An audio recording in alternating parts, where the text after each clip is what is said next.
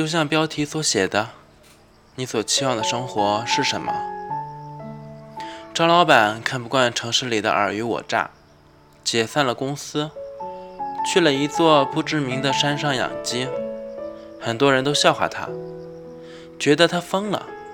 而常老板离开城市的那个下午，对朋友说：“活着已经很难了，我只想把心解放。”在山上，张老板用自己过去赚的钱建了一座小房子，自己开始了养鸡生活。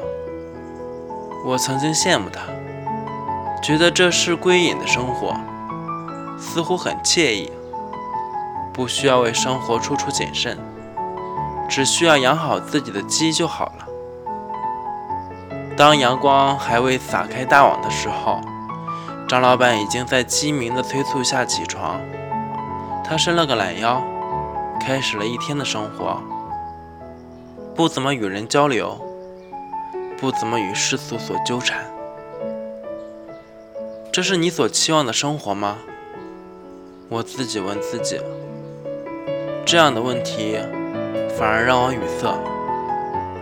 如果现在让我放下所有，选择张老板的生活，我可能会停顿片刻，脑海里快速飞过的是城市的高楼，是办公室里同事们的微笑，是干净的马路，是街边鲜艳的花朵，同样还有父母斑白的双鬓。和未来不知何时到来的小生命。此刻的我，可能是如同剃度出家前的俗人。方丈问我：“你是否已经了却红尘，愿意皈依佛门？”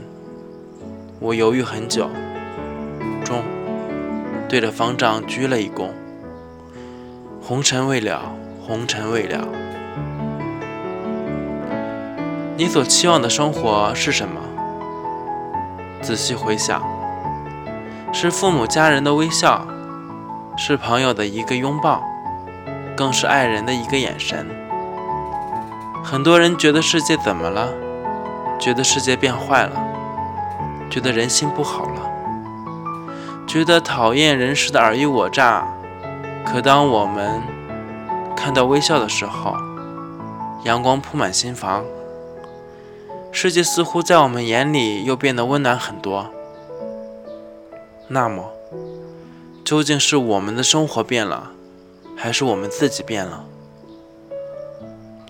唯物论觉得物质决定生活品质，而唯心论却教会我们用美好的眼光看待生活。也许我们的生活物质并不充裕，但用唯心论去美好的看待每一个人。每一个事，那么我们眼前的似乎就是我们所期望的生活。张老板后来下山了，他说，在山上的日子让他想通了很多。山上的阳光和城里的阳光一样温暖，山上的风和城里的风一样凉爽。